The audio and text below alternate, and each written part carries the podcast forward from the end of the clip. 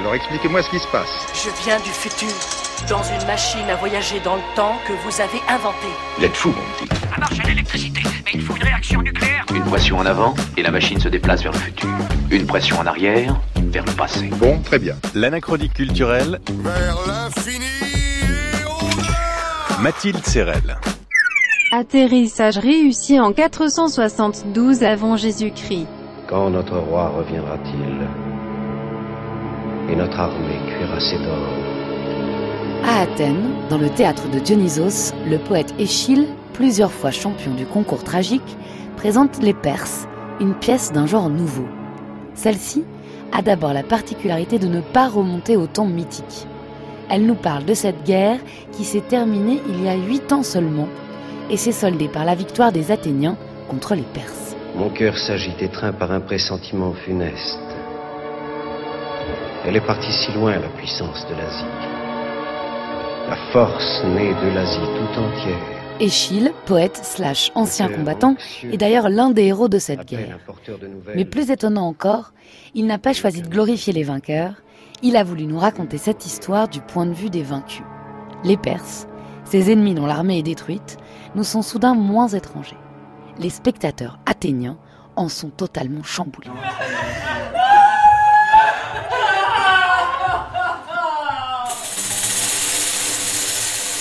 Depuis que l'institution du concours tragique a été créée, il y a une trentaine d'années, rarement le public avait ressenti autant d'émotions. Il faut dire que les processions en l'honneur de Dionysos ont beaucoup changé. Désormais le chœur n'est plus le seul à déclamer, il dialogue avec un ou deux chefs sortis du groupe. Ils peuvent même incarner plusieurs personnages grâce au maquillage et maintenant au masque. Cette pièce d'Échille, en tout cas, dénote par son incroyable puissance scénique. La composition, les chants, les costumes, les accessoires, c'est du grand spectacle.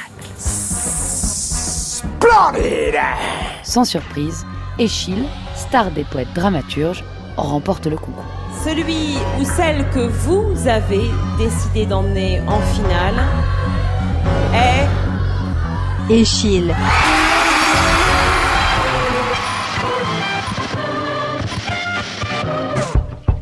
J'ai l'intention de faire un voyage dans le futur.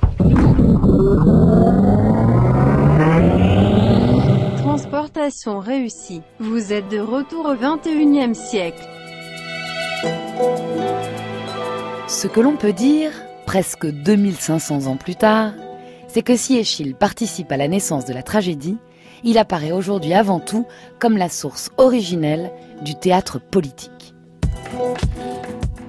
Certes, nous ne connaissons pas les pièces des poètes dramaturges qui lui sont antérieurs ou contemporains, mais dans la trinité antique qu'il forme avec Sophocle et Euripide, Échille est le plus ancien, donc considéré par Aristote comme le père des codes tragiques. Surtout, avec les pièces qui suivront cette représentation des Perses, que ce soit Les Suppliantes, dans la trilogie des Danaïdes, dont nous n'avons qu'une partie, ou l'Orestie, dont nous connaissons la trilogie complète, Échille fait du théâtre le socle de la démocratie. Anne-Sophie Noël, maîtresse de conférences en langue et littérature grecque à l'École normale supérieure de Lyon. On a quelque chose qui est de l'ordre de la création de la tragédie parce qu'on a cette euh, capacité à susciter des émotions extrêmement fortes et non euh, monolithiques ou non manichéennes. C'est l'Orestie qui nous permet de comprendre comment une trilogie était articulée. Et on voit bien que cette longueur permet de tracer un arc narratif extrêmement vaste et euh, de développer aussi euh, des récits étiologiques, c'est-à-dire des récits des origines, des récits qui racontent l'origine, pour le récit par exemple, l'origine du droit, de la justice, euh, sur un temps long.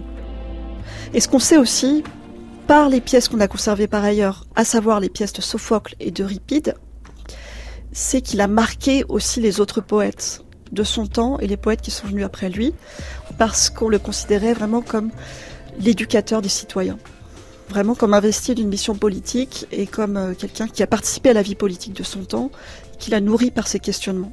En quel lieu la notion de pudeur ou du bien a-t-elle le pouvoir de faire front lorsque le pouvoir appartient à l'impie, que le bien est laissé loin derrière, indifférent aux hommes, Que le désordre l'emporte sur l'ordre des lois. Monter l'Orestie, par exemple, déjà monter une trilogie. Ça veut dire qu'on va euh, inviter les spectateurs au théâtre pour 4 heures, 5 heures, 6 heures, voire plus. C'est énorme, quoi. Ça relève de, quelque chose de grand, de puissant. Voilà, ça va être euh, des grands metteurs en scène qui sont passés par là. Peter Stein, euh, Peter Hall en Angleterre. Ça va être Ariane Lushkin dans les années 90 euh, en France. Un metteur en scène, je pense, va s'imposer ou va démontrer ses, ses, capacités en passant par Échille. Et encore aujourd'hui, c'est une pièce grâce à laquelle on va interroger la société sur notre conception de la justice. Qu'est-ce que c'est que la vengeance? En quoi la justice se différencie de la vengeance? Qu'est-ce que c'est que le droit? Donc voilà, ce sont des questions évidemment qui, travaillent euh, toujours nos, nos sociétés. Monter Échille, c'est revenir aux origines de la tragédie, donc à la fonction citoyenne du théâtre, en partie l'expérience de l'altérité et du temps long. On va même chercher les pièces d'Échille ou s'inspirer de ses principes fondateurs comme un recours dans des périodes troublées pour refonder les principes démocratiques.